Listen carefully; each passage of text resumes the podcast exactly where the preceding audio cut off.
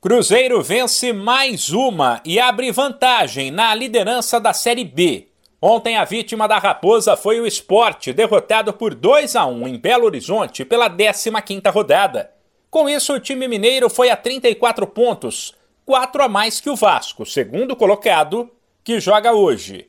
Vale lembrar que líder e vice-líder somam o mesmo número de partidas, 14 uma vez que o Cruzeiro tem um compromisso atrasado contra o Ituano.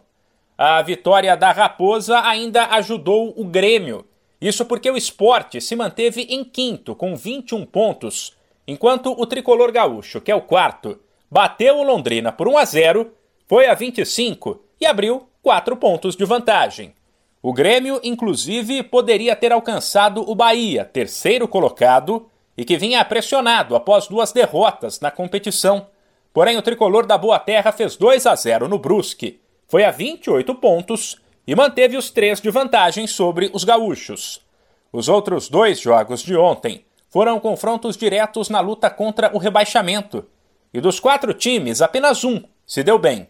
Ao bater o vice-lanterna Guarani fora de casa por 2 a 0, o Ituano foi a 17 pontos e se afastou do Z4.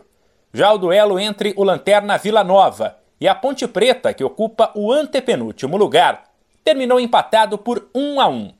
A rodada da Série B será encerrada hoje, com mais três partidas.